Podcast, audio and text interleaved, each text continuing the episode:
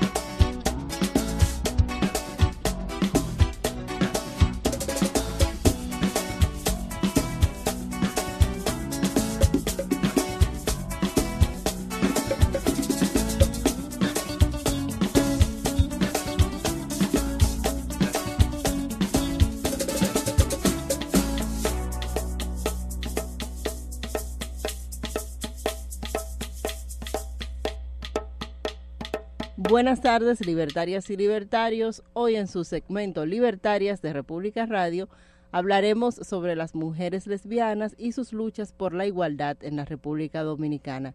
Les acompañamos Natalia Mármol y quien les habla Riamni Méndez.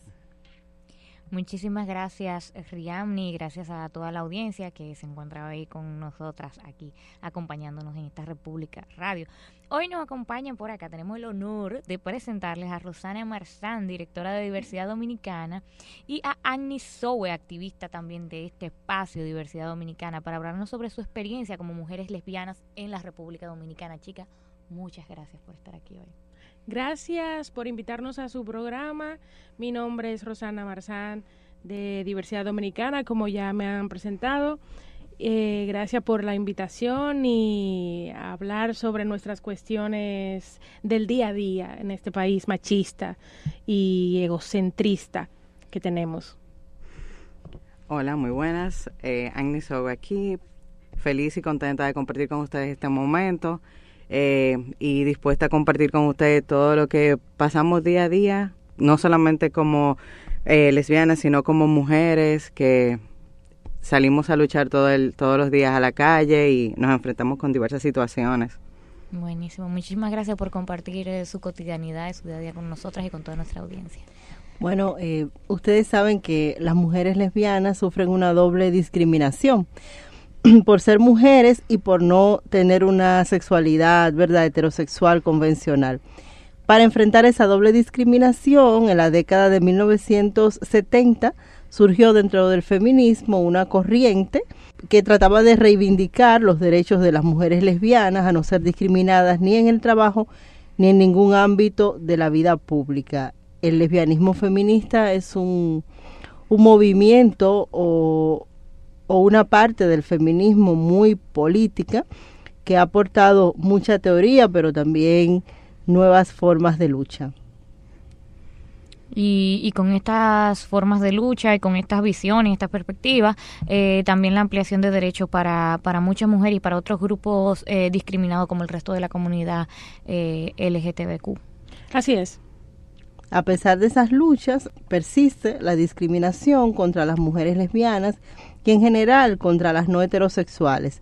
Rosanna, eh, si quieres empezar por compartirnos algo de tu experiencia personal como mujer lesbiana en el país, por ejemplo, cuando te diste cuenta y cómo fue ese proceso y cómo te acogieron. Bueno, el tema del proceso sobre yo salí del closet, yo creo que nunca he estado realmente. Eh, sí, porque me acuerdo en nuestra época de colegio, Rianni, que estudiamos juntas, me acuerdo en nuestra época de colegio que recibía mucho bullying por ser muy muy masculinizada y por querer siempre estar jugando con los chicos, porque a ver, eso no tiene nada que ver, obviamente, con mi orientación sexual, pero yo siempre decía, ay, que dónde están estas muchachas siempre hay un chisme, una tiranía, yo me voy a jugar basquetbol con los varones porque ahí no hay chisme, esos tigres no están en la pendiente de la vida de nadie. Y, pero obviamente recibí mucho bullying y tú sabes que sí, o sea, yo no era, no, no sacaba buenas notas, o sea, no, creo que mi inteligencia nunca fue bien comprendida por mis maestros. Excelente manera de ponerlo, sí, sí, Sí, pero en realidad, en realidad no, no, no, no fui muy buena sacando buenas notas, pero siempre, siempre estaba como dentro de la media. Eh, pero sí, nunca he estado dentro del closet. Creo que el closet es algo mental, eh, porque mi mamá cuando eso lo dije yo tenía 24 años, cuando asumí decirle que era lesbiana o que soy lesbiana. Y ya mis hermanos todos sabían que me gustaban las chicas y, y sabían quiénes habían sido mis novias hasta ese momento. Y mi mamá me dijo, pero yo siempre, pero yo si tú, tú, eres, tú eres mi hija, yo soy tu mamá, o sea, yo siempre he sabido lo que tú eres, lo que tú quieres, yo te amo, gracias por, ser, por sincerizarte, por fin, eh, yo te amo. O sea, yo estaba nunca... esperándote, básicamente. Exacto, que yo me sincerara con ella. Y, pero algo fue muy, algo muy chulo que pasó ese día fue que eh, ella me pidió tres cosas. Me dijo, yo no quiero que tú seas una promiscua. Ese fue el, segundo punto. El primero fue que nunca dejara de seguir siendo como el ejemplo para mis hermanos, porque soy la mayor en mi casa. Mami tiene cuatro, cuatro mujeres, incluyéndome, y a mi hermano. O sea, somos cinco.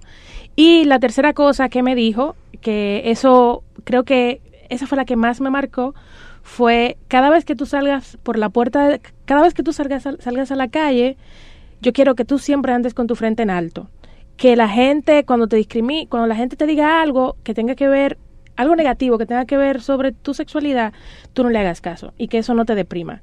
Y eso siempre me quedó me quedó orbitando porque lo de ser promiscua, lo de ser nunca he sido promiscua, no soy una persona que soy un poco conservadora en el tema del sexo. Eh, no me gusta tener varias parejas a la misma vez y además no me gustan todas las mujeres. Y mi herma, eh, y mis, para mis hermanos y mis sobrinos y mis sobrinas, yo sigo siendo un ente eh, que puedan, que, a quien pueden seguir, a quienes le piden consejo. Mi hermana me pide consejos, mis hermanos, mis, dos, mis tres hermanas, mi hermano, mis sobrinas me piden consejos, así que, y todavía gente que no me conoce, gente que no, mejor dicho, que no es familia mía, me va a mi oficina o me llama por teléfono o me escribe por las redes sociales pidiéndome información de lo que sea o pidiéndome un consejo y creo que es parte de, de, de, de lo que soy, ¿no? Es que tú eres un referente, Exacto. Rosana. También. Ay, gracias, gracias. ¿Y para ti cómo, cómo fue? Eh, bueno, yo en esa parte estoy totalmente de acuerdo con Rosana. Yo nunca viví en el closet. Yo era también, me encantaba jugar con varones. Me relacionaba mucho con, o sea, con los varones por el asunto de los deportes. Pero yo tuve la suerte de criarme en una familia bastante poco convencional, muy abierta, en colegios muy poco convencionales, eh, muy abierto también y tuve la suerte de que hasta que no llegué a bachillerato, que me, me, hicieron el cambio de colegio, no supe lo que era, dije, que te miraran raro, no sé qué. Y cuando me hicieron el cambio de colegio, lo que hice que fue, como los varones no querían hacer coro conmigo, empecé a hacer coro con las hembras y entonces ellas se metían atrás de mí cuando los varones empezaban a molestarla. Era una cuestión ya de que... Como que tú la defendías. Exacto. Entonces en mi casa fue muy, ah, muy similar. Mi mamá no se lo dije yo. A mí me sacaron de un trompón del closet un día, yo no estaba preparada para hablar con mi familia, eh, yo no había pensado qué iba a decir ni nada, pero una amiga de mi mamá se lo dijo por ah, una situación con una de mis amigas. Y mi mamá se enojó muchísimo porque no fui yo que se lo dije. ¿Qué metiche? Sí. El pique de mami fue que no fui yo que se lo dije y que había varias personas que ya lo sabían. Tanto así que cuando ella se lo dijo a mi papá, mi papá le dijo que ya él lo sabía también. O sea que ya tú sabes, me calentó más todavía, pero no, que va, la molestia le duró un par de días solamente, luego se le pasó y mi familia ha sido un apoyo siempre. Bueno, su caso es un poco Excepcional. sí, quizás no, no es el caso más común, ¿no? No. Imagino que ustedes en su trabajo de activismo se han encontrado con otras situaciones. Y otras realidades. Y situaciones muy feas realmente de, de jóvenes abusadas, eh, que la botan a la calle, la cazan a la fuerza. Sí. se dan muchas situaciones que son bien. Ustedes han tenido, perdón, eso de la cazan a la fuerza. ¿Han tenido casos en diversidad dominicana? Cuéntame eso. Cuéntale, Ani. Eh, bueno, así por encimita ha habido personas que hemos conocido en el transcurso de, de nuestro activismo y también de, de nuestros momentos sociales eh, de historia de, bueno, en mi casa se dieron cuenta, yo tenía 17 años eh, y me casaron, me buscaron un esposo, me casaron y después fue que yo pude hacer lo que yo quise o también yo conozco un caso de, de una persona muy querida por mí que su familia cuando se enteró, ella ni siquiera sabía todavía muy bien lo que quería. Y fue hace mucho tiempo cuando su familia se enteró porque la vio besarse con una chica la ama le entró a golpe y le dio tanto golpe que la tuvieron que internar varios días. Y después de eso, su familia no la obligó a nada. Simplemente ella decidió que iba a buscar lo mejor que pudiera encontrar en un hombre y casarse y hacer una familia. Porque ella no podía soportar el rechazo de su familia. Bueno, yo conozco casos de chicas, por ejemplo, que... que es la ignorancia. Así es, total. Conozco casos de chicas que, por ejemplo, eh, las conocí en la universidad, que son bisexuales y que por el miedo a que su familia les den la espalda, que, que, no, que no tenga esa, de no tener esa, esa protección que, brinda, que nos brinda la familia, eh, capaces de casarse y de hacer, de, de hacer lo que digan sus padres. Eso es lo más penoso en la, en la vida de una mujer lesbiana, tener que casarse con, con un hombre que, primero, que no te gusta, porque esa no es tu orientación sexual, y prácticamente cada relación sexual es una violación. Entonces, es muy duro. Eh, también conozco, conozco, conocemos casos de chicas que han sido botadas de su casa, expulsadas de sus casas por sus padres porque son lesbianas. ¿Y qué va a decir la gente cuando sepa que yo tengo una hija pájara? ¿Qué va a decir la gente cuando sepan que yo tengo una hija porque eso no, no utilizan el término lesbiana, utilizan los términos despectivos pájara y maricona. O sea, es muy fuerte. Y eh, conocemos casos de chicas, mira, en el 2013 nosotros hicimos una pequeña encuesta. Eh, y si encuestamos a 341 mujeres lesbianas y bisexuales en las redes sociales. Y esta pequeñita encuesta era de tres preguntas abiertas y salió muchísima información. Y una de las preguntas era, ¿Tú has sido violentada por tu orientación sexual? Todas, sí. ¿Tú has sido violada sexualmente por tu orientación sexual? 47 dijeron que sí. Una de esas personas que te... ¿Tú, has denunciado esa violación sexual? Cinco nada más. Eso, eso eh, eh, nos evidenció a nosotras. ¿De cuántos? Cinco. De, 300, de 47 que dijeron que sí, que, fueron violadas. Eso nos no evidencia a nosotras de que aquí, obviamente, en sentido general, República Dominicana o la sociedad dominicana es una sociedad que no denuncia el tema de el, el, tema que nosotras las mujeres sufrimos. O sea, el tema de la discriminación, el tema de las violaciones sexuales, el tema de, de los incestos, son cosas que casi no se denuncian. Entonces, si tú miras cuáles son las cifras que tenemos en la Procuraduría General de la República, muy probablemente sea el doble o 1.5 más de lo que de lo que dicen las estadísticas. Eh, para mí es muy penoso conocer casos de chicas, por ejemplo, que son brillantes, que, que tienen notas A en la universidad y que tienen que dejar la universidad tienen que ejercer el trabajo sexual con hombres, con mujeres, con lo que sea, con quien sea que le pague para poder continuar su vida, para, para poder continuar su estudio, porque la votaron de su casa. Para mí, en el año 2000, 2002, 2003, con tener amigos gays y dos se suicidaron porque sus familiares lo votaron, literal, y vivían en una pensión ahí eh, cerca del Parque Independencia, una pensión de mala muerte, y tener que, que sobrevivir con lo que sea, comer de la basura, gente brillante igual, en la universidad, en la escuela, decidirse tirarse al mar, para ellos fue nada. O sea, para mí eso, a mí eso me marcó. Y yo no quisiera que más personas se suiciden por eso. Pero sin embargo, tenemos una tasa de adolescentes en el tema de suicidio en adolescentes, una de las más altas de la región. Y probablemente esta sea una de las causas por las cuales los chicos y las chicas se suicidan. La no aceptación de sus padres por su, de su orientación sexual. ¿Cómo ustedes llegaron a hacerse activistas por los derechos eh, LGTBQ?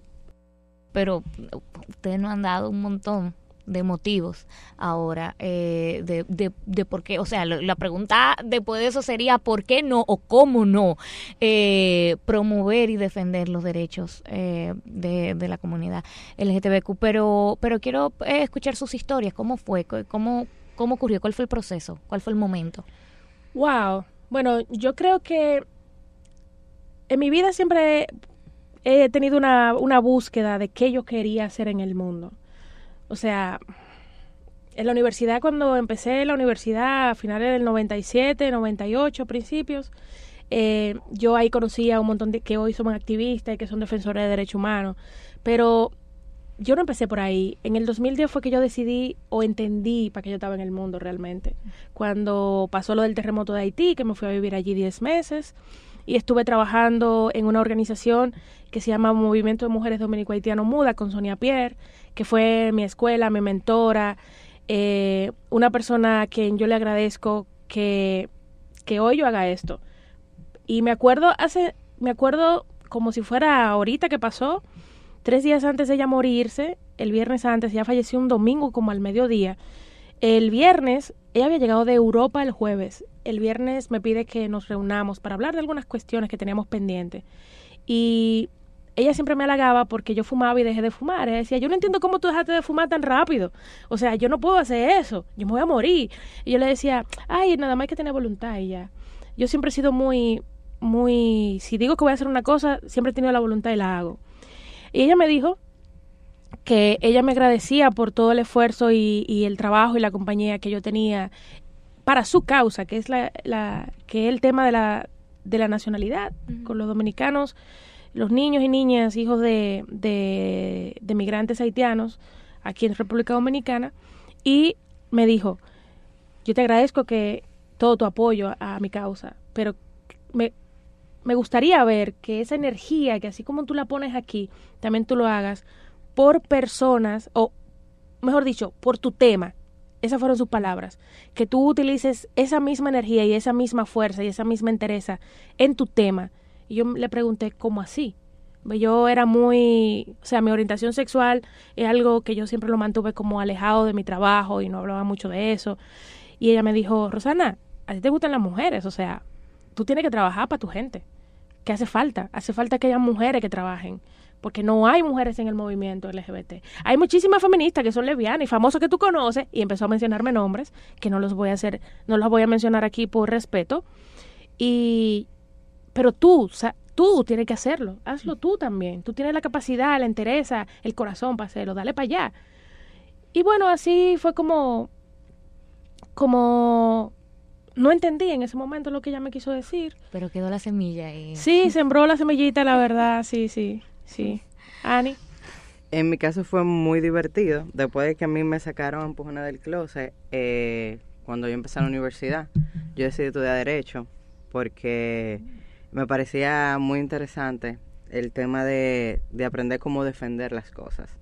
Eh, en mi casa me ven peleando porque dicen que yo estudié Derecho por estudiarlo. Realmente no me gusta ejercerlo mucho, pero en realidad fue una carrera que yo elegí eh, con vistas a ver qué se podía hacer.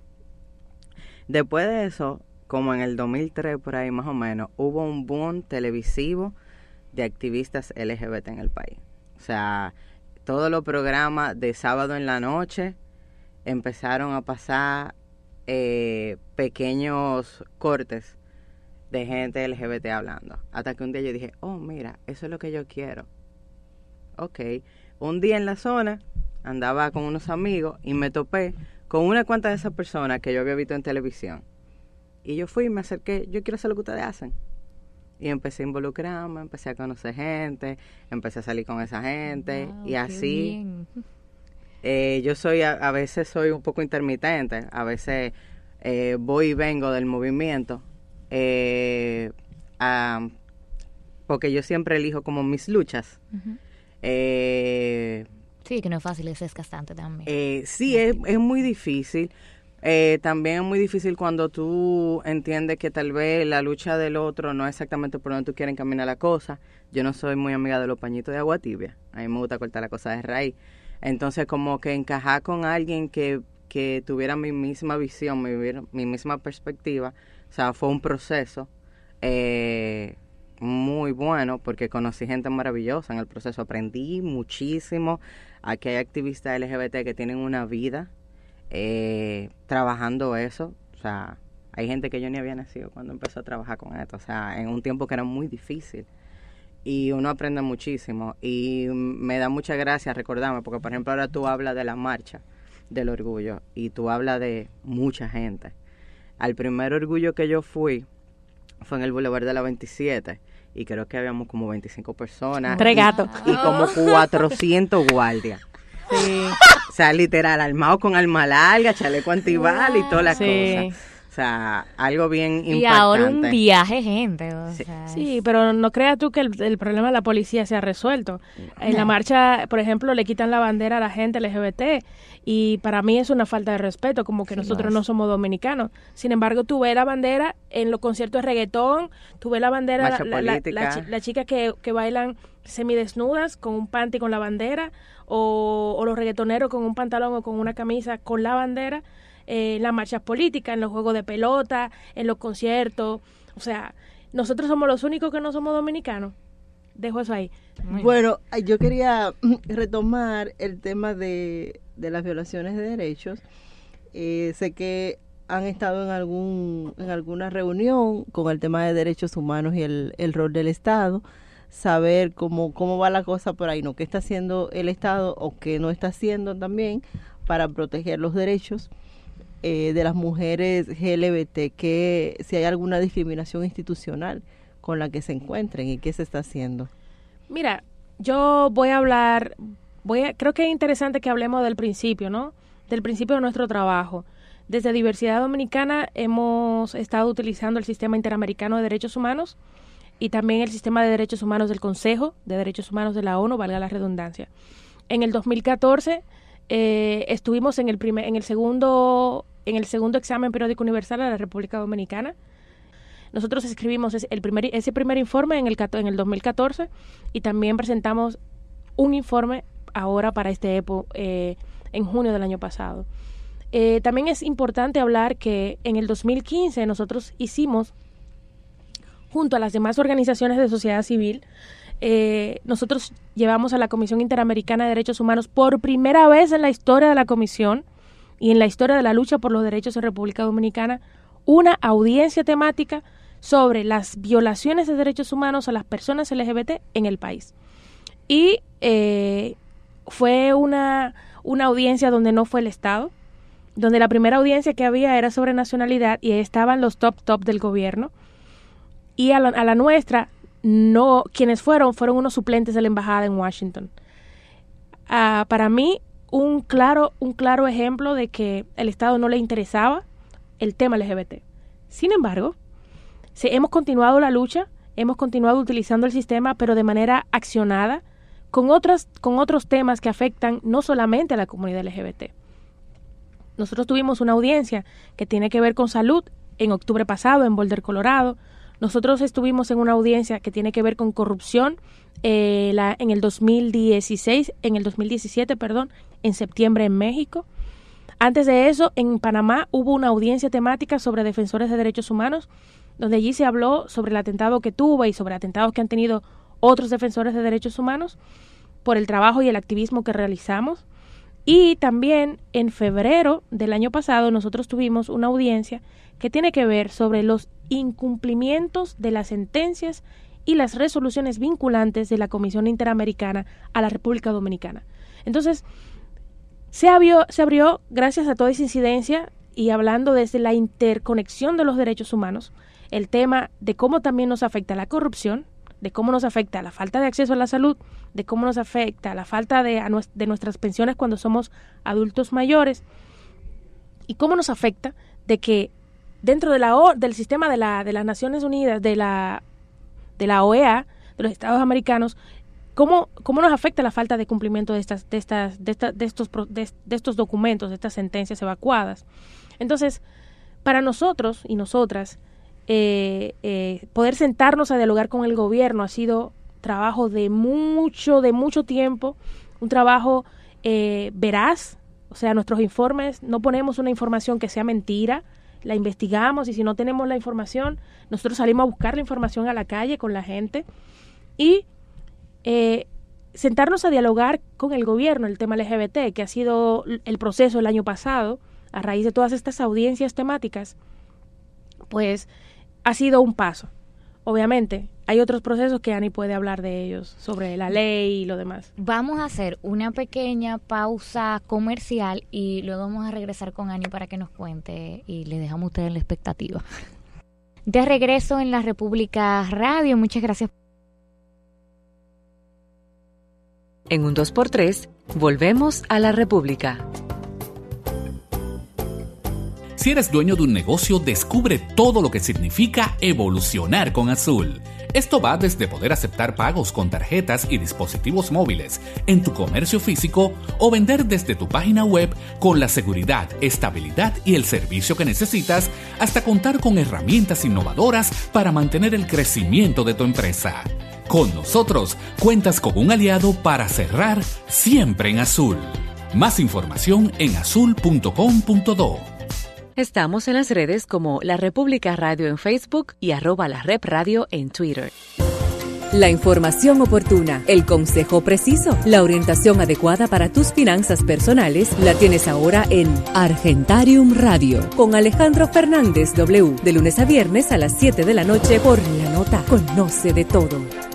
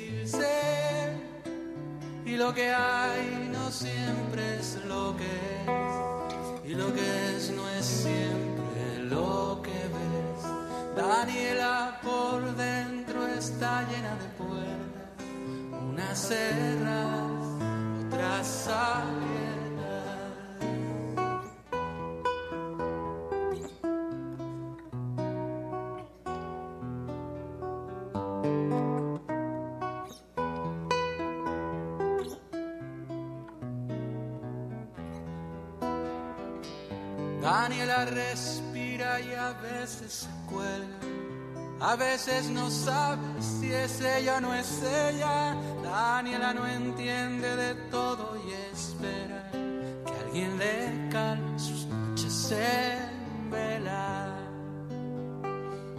Y a veces es difícil ser. Y lo que hay no siempre es lo que es. Y lo que es no es siempre lo que ves.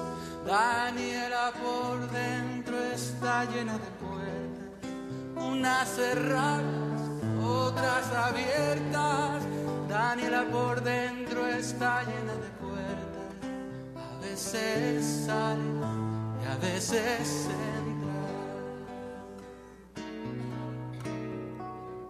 Quien mostrava esse caminho longe, quem mostrava esse caminho longe, esse caminho para Santo Tomé. Quem mostrava esse caminho longe, quem mostrava esse caminho longe, esse caminho para Santo Tomé. Saudade, saudade, saudade a terra San Nicolau. Saudade, saudade. Saudade a terra San.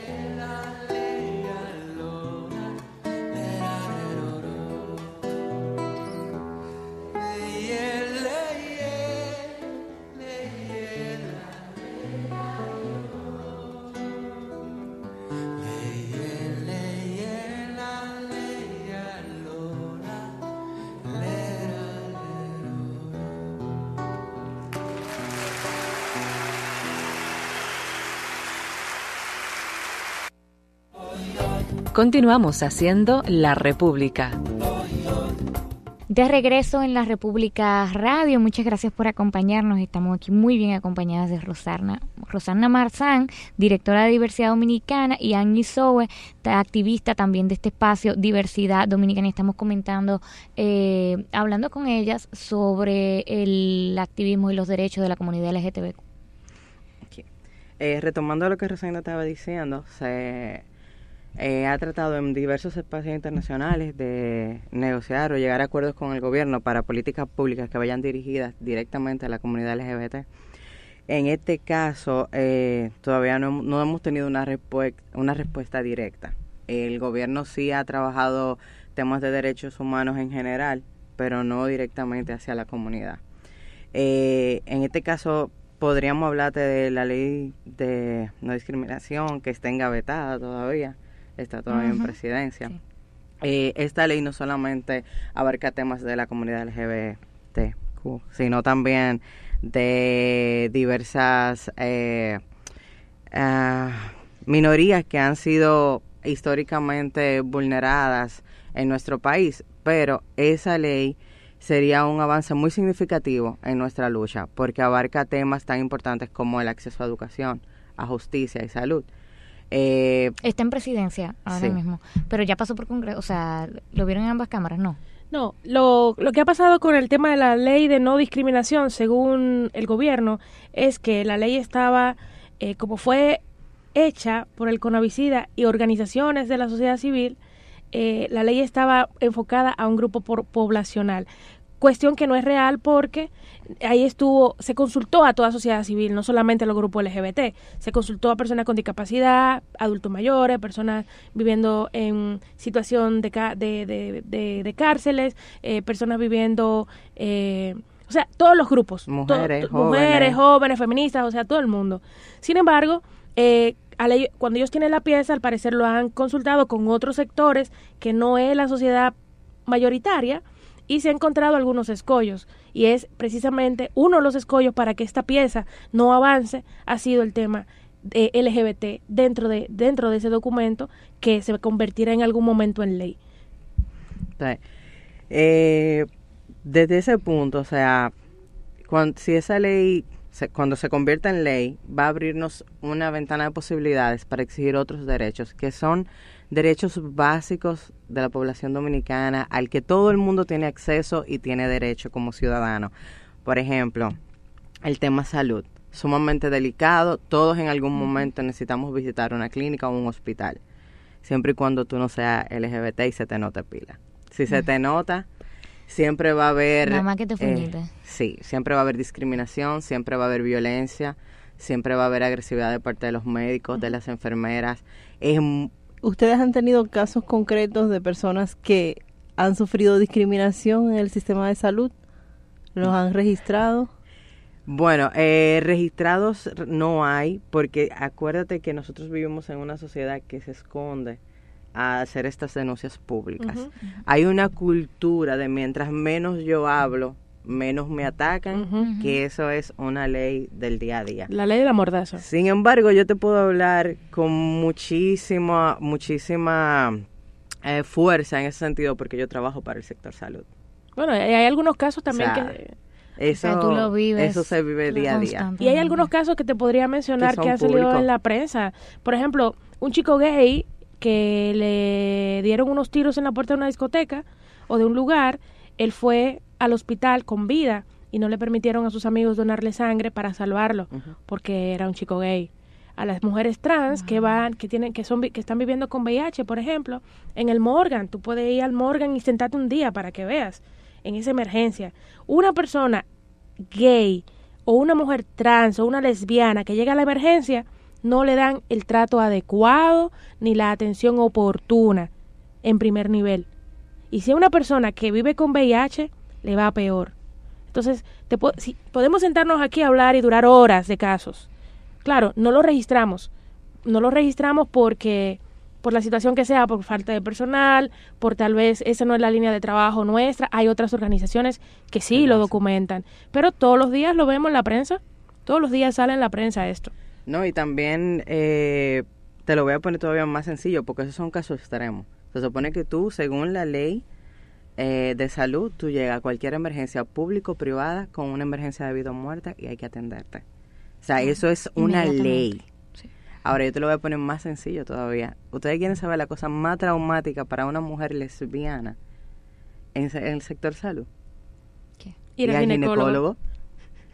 Eso es horrible. Esa es la experiencia más horrible, al menos de que tú tengas a alguien de mucha confianza. Pero ustedes saben lo horrible que tú sentarte delante de un ginecólogo ¿Tú eres virgen? No. ¿Con cuántos hombres tú has estado? Con ninguno. Eh, ¿Y tú, tus relaciones sexuales, tu pareja, qué sé yo, qué? O sea, empiezan a preguntarte cosas personales. Íntimas que no tienen nada, eh, que, nada ver que, ver con tu consulta. Sí, sí. O sea, y asumen de entrada que tú eres heterosexual. Sí. Y quieren tratarte como tal, cuando es muy diferente el tratamiento que se debe de dar. El tema de las prácticas sexuales son diferentes, obviamente. Entonces, es, algo que uno conoce muchísimas personas, sobre todo jóvenes, que no se atreven a ir a un médico. No se hacen papá Nicolau, no, nada. nada. Claro, prefieren no ir a exponerse a eso, a ese trato. Y te lo pongo peor, si son chicos trans, peor, todavía es peor. Así es. O sea, hay muy pocos médicos que siquiera lo atienden. Y si hablamos del tema de la, de la hormonización, oye, eso, eso es muy profundo. Eso es muy profundo. Bueno, ¿y qué puede hacer el, el gobierno eh, como garante de los derechos en este momento, que es lo más urgente? Y bueno, el gobierno central y también el Congreso, ¿qué es lo más urgente en este momento? Mira, creo que lo más urgente que nosotros necesitamos en, tema de, de derechos humanos es tener una ley contra todas las formas de discriminación. No es una ley que queremos para ah, una ley para los gays y las lesbianas, no. Ah, que ellos están pidiendo derechos. Nosotros no estamos pidiendo un derecho nuevo, nosotros estamos pidiendo que se nos respeten nuestros derechos que como persona tenemos y que lo dice nuestra constitución. Así es. Ahora bien, lo más urgente que necesitamos en estos momentos es una legislación que diga que, que se pueda uh, que se pueda penalizar el tema del discurso de odio, el tema del acoso, el tema eh, de, la, de la discriminación por orientación sexual, el tema de que de las violaciones correctivas, voy a hablar también del aborto. Es importante que las tres causales sean un, sean un hecho en este país. porque las lesbianas, las lesbianas también podemos sufrir de violaciones sexuales y quedar embarazadas. Entonces, como esto es un hecho, es importante también que el tema de las tres causales sea sea esté dentro de, la, de nuestra ley penal. La adecuación de nuestras leyes adjetivas, según lo que dice la Constitución, y sobre todo porque nuestras leyes son obsoletas de hace muchos años, 10, 20, 30 años, y ahora mismo el tema de la comunidad LGBT está totalmente invisibilizada en ese sentido. Y, por supuesto, que haya un tema de visibilidad de un Plan Nacional de Derecho Humano que tenemos, que habla en el, en el capítulo de discriminación sobre orientación sexual e identidad de género, que claro, el gobierno puede decir, pero nosotros tenemos un plan donde ustedes están incluidos, sí, pero la gente no lo conoce. Ni siquiera hay organizaciones en la sociedad civil que ni siquiera se han leído el plan. Y mucho menos simplemente ni se lleva a cabo. Exacto. un papel más. Para quedar bien en, en, actividades como el EPU, por ejemplo. O sí, nosotros tenemos este Plan Nacional de Derechos Humanos. Sí, es cierto, lo aprobaste hace dos meses. Ah, que la... Y la gente fuñéndose en la calle. Exacto, que, la, que las mujeres tienen, eh, que tienen el PLANEC y que han incluido el tema de identidad de género y el tema LGBT. Sí, nos llamaron para una consulta, pero no conocemos cuál es el documento que ha quedado y, cuál, y si de verdad es el plan que va a quedar. No, que la Procuraduría General de la República tiene una unidad de derechos humanos, sí, y que atiende casos LGBT, sí, pero nosotros tenemos un asesinato de una chica trans en Higüey que todavía no nos han dicho nada.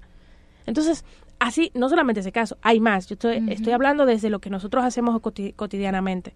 O sea, sí, hay muchas cosas. Tenemos un caso de tortura de un chico en Puerto Plata y a los torturadores lo dejaron afuera porque, ah, eso fue un gay que se lo hicieron.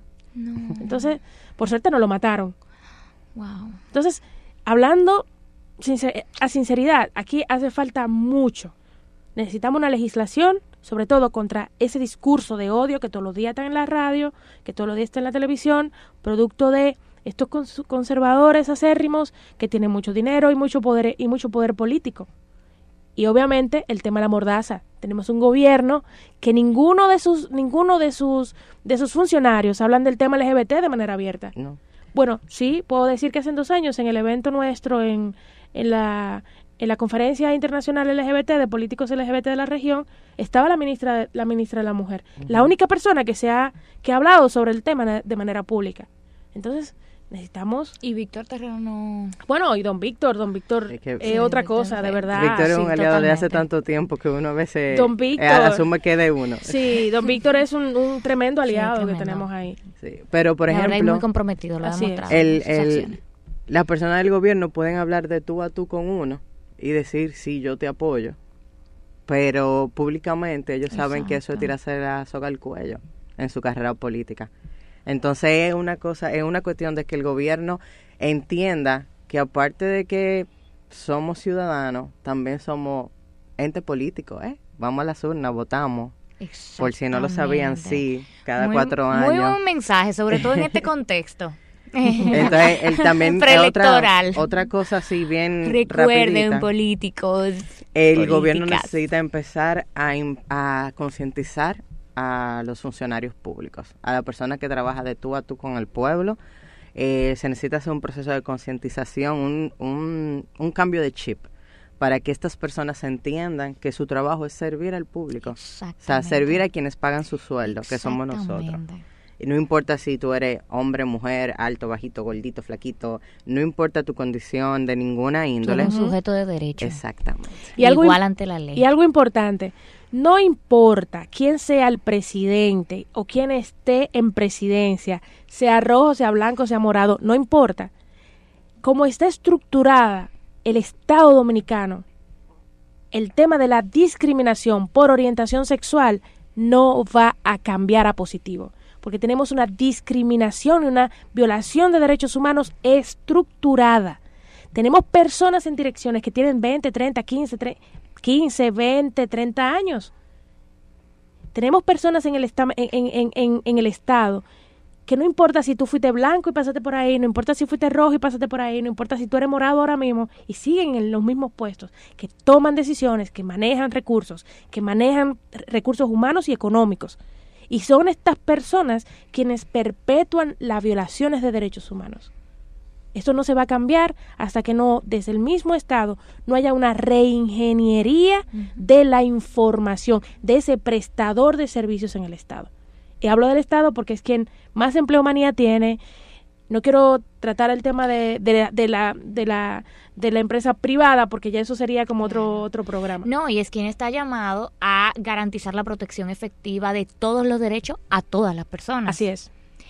Muchísimas gracias, chicas. Yo quería eh, preguntarle como ya para final, más que preguntarle, pedirles que, se, que, que le hablen ahora a esa audiencia que nos esté escuchando, las personas que, que puedan estar lidiando, enfrentándose ahora eh, con todas estas adversidades, todos estos desafíos de una sociedad sumamente desigual eh, y discriminatoria, ¿qué ustedes les dicen?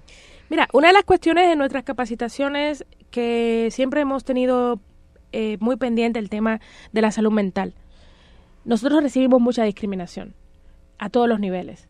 Porque te ves amanerado, porque te ves muy machorra, porque, eh, porque te pintas las uñas, porque te arreglas mucho, etcétera, o porque no te arreglas. Entonces, una de las cuestiones que nosotros entendemos importante para nosotros es el tema de la salud mental. El gobierno no tiene un proyecto, ni tiene nada sobre el tema de salud mental. ¿eh? Eh, llámenos, Tú tienes un problema, tu papá y tu mamá están peleado contigo, llámanos, nosotros hablamos con tu mamá y tu papá. Nosotros, si, si tenemos que poner a nuestros padres a que hablen con tus padres, para que hablen de tú a tú y entiendan que el deber de tu papá y de tu mamá es garantizarte una protección hasta que tú tienes tus 18 años. Y el deber tuyo como hijo, obviamente, es respetar los estamentos de, tu, de tus padres. Ahora bien, el tema de la sexualidad el tema de la orientación sexual y de la identidad de género es algo que viene innato con cada uno de nosotros y cada una de nosotras. Si tú tienes un hijo que es gay o una hija que es lesbiana o tal vez ese, ese hijo tuyo tal vez va a ser trans o esa hija tuya va a ser una, una persona trans y tú no sabes cómo lidiar con ellos, llámanos. Diversidad Dominicana 809 689 3782 o en las redes sociales puedes conseguirnos en Instagram, en Twitter, en Facebook y en nuestra página web diversidaddominicana.org y ahí nos puedes escribir y te vamos a ayudar si es necesario. Repite el teléfono para quienes estaban buscando el lápiz en el momento en el que tú lo dijiste. 809-689-3782. Perfecto. Yo creo que básicamente Rosana dijo exactamente lo que yo iba a decir. Si tienes algún problema, ya sea en tu casa, ya sea un tema de salud, ya sea un tema legal, de discriminación, lo que sea, llámanos. Una llamada no te va a costar nada y las puertas siempre van a estar abiertas. Y, algo importante, somos una organización que trabajamos en el marco de la confidencialidad. Hacemos público lo que tú quieras que se haga público. Si tienes un problema en tu trabajo, si tienes un maestro que te acosa, si tienes una maestra que te acosa, si tienes un jefe o una jefa que te acosa, llámanos. Ahí tú vas a recibir la información oportuna y por profesionales. Bueno, muchísimas gracias. Gracias a ustedes. Eh, muy agradecidas también de saber que hay un espacio donde la gente puede llamar y empezar a, canalizar sus inquietudes. Eh, a las amigas y amigos interesados en el debate feminista y en los temas feministas, eh, les recomendamos el artículo de Ochi Curiel, El lesbianismo feminista, una propuesta política transformadora. Eh, está en alainet.org, así que mm, espero que lo busquen. También lo vamos a poner el, vamos a poner el link en nuestra página de Facebook de la República para que lo encuentren. Tremenda pieza. Bueno, muchísimas gracias, gracias eh, mujeres. Lindísima y muy importante su intervención. Y a ti que estás escuchando, recuerda que tú eres perfecta, perfecto, exactamente como tú eres. Nos escuchamos aquí y continuaremos en la República Radio el próximo lunes en la misma emisora, a la misma hora. Nos seguimos escuchando. Bye bye. República Digital Educación ya es un hecho y se convertirá en una herramienta educativa moderna un soporte importante para nosotros los docentes, con el fin de que las TICs impulsen la mejora del proceso de enseñanza y un recurso para el abordaje de las competencias fundamentales, para así lograr en los estudiantes mejores resultados, convirtiéndolos en críticos, analíticos y reflexivos. La tecnología ha llegado a contribuir a que las aulas sean espacios más divertidos y educativos.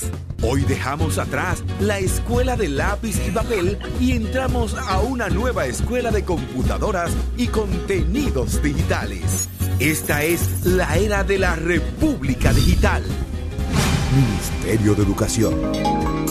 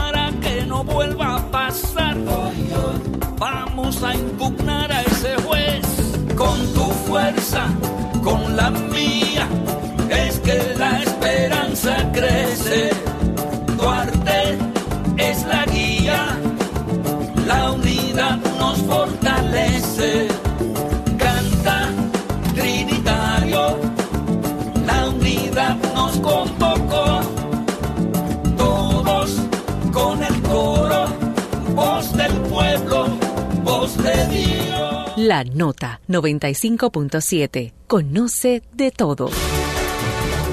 Ahora la nota entra en contacto con CNN en español para enterarnos de los hechos más importantes del mundo.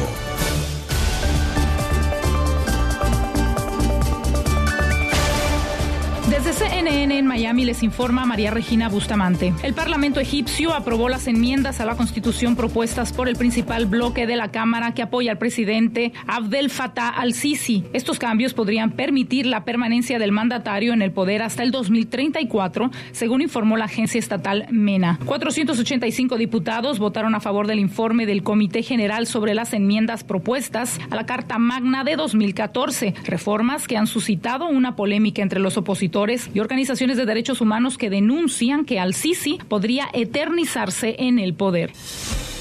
Un tornado impactó a Nueva Santa Catarina, Ixtahuacán, Sololá, en Guatemala. Al momento las autoridades reportan daños menores. El tornado duró aproximadamente entre 8 a 10 minutos. La situación tomó por sorpresa a los habitantes de la zona. Juan Carlos Osorio dejó desde este miércoles de ser el seleccionador de Paraguay. El colombiano ofreció una rueda de prensa junto a los directivos del fútbol de ese país para explicar las razones de su salida. Osorio lo hizo apenas con 133 días en el cargo. Les informó María Regina Bustamante. Sigan conectados e informados a través de nuestra página web cnne.com.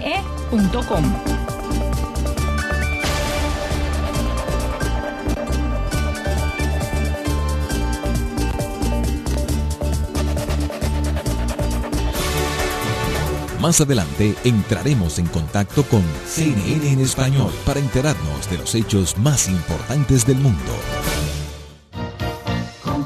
Ban Reservas y Tiendas Antonis presentan Escarbando en la Historia con Cooking Victoria. La historia se divide en cuatro edades. Edad antigua, edad media, edad moderna y edad contemporánea.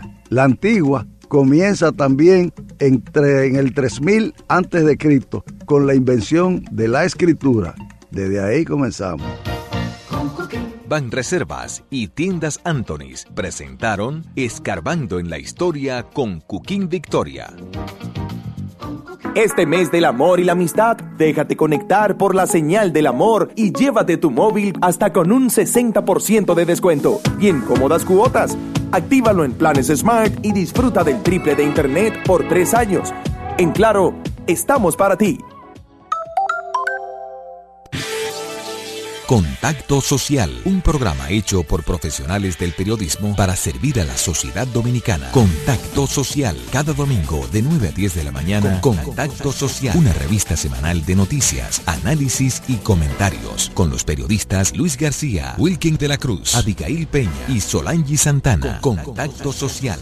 Cada domingo de 9 a 10 de la mañana por La Nota 95.7. Conoce de todo.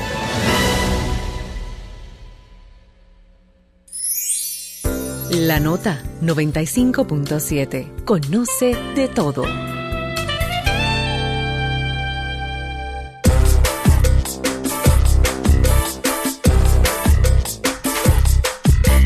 Faride Raful, Fabricio Gómez Mazara y un grupo de profesionales están preparándose para debatir temas de actualidad. Esto es Sin Tacones ni Corbatas. Tacones ni Corbatas. Sin Tacones ni Corbatas. Sin Tacones ni Corbatas. Sin tacones ni corbatas comienza ahora.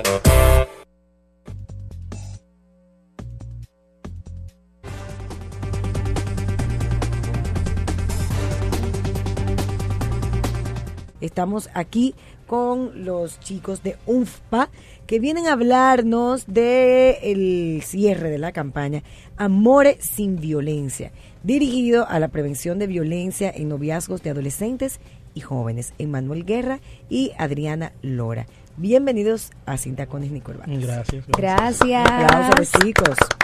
Oye, pero tienen, ellos tienen nombres así como ya de Manuel Guerra. presentadores de televisión. Sí, wow. como que están, y Adriana Lora, ¿verdad? Vamos a ver cómo bueno, se estudiante de comunicación social. ¿Ves? Exacto. ¿Ves? Te estoy diciendo, por ahí va la cosa. Cuéntenos un poco de qué ha tratado esta campaña, cuánto tiempo ha durado, Amores sin Violencia, cuál es el objetivo de la misma y a quiénes va dirigida. Perfecto. Este, bueno, Adriana. buenas tardes al público que nos escucha. Encantadísimo de estar acá. La campaña Amores sin Violencia es una iniciativa impulsada por el Fondo de Población de Naciones Unidas, UNFPA,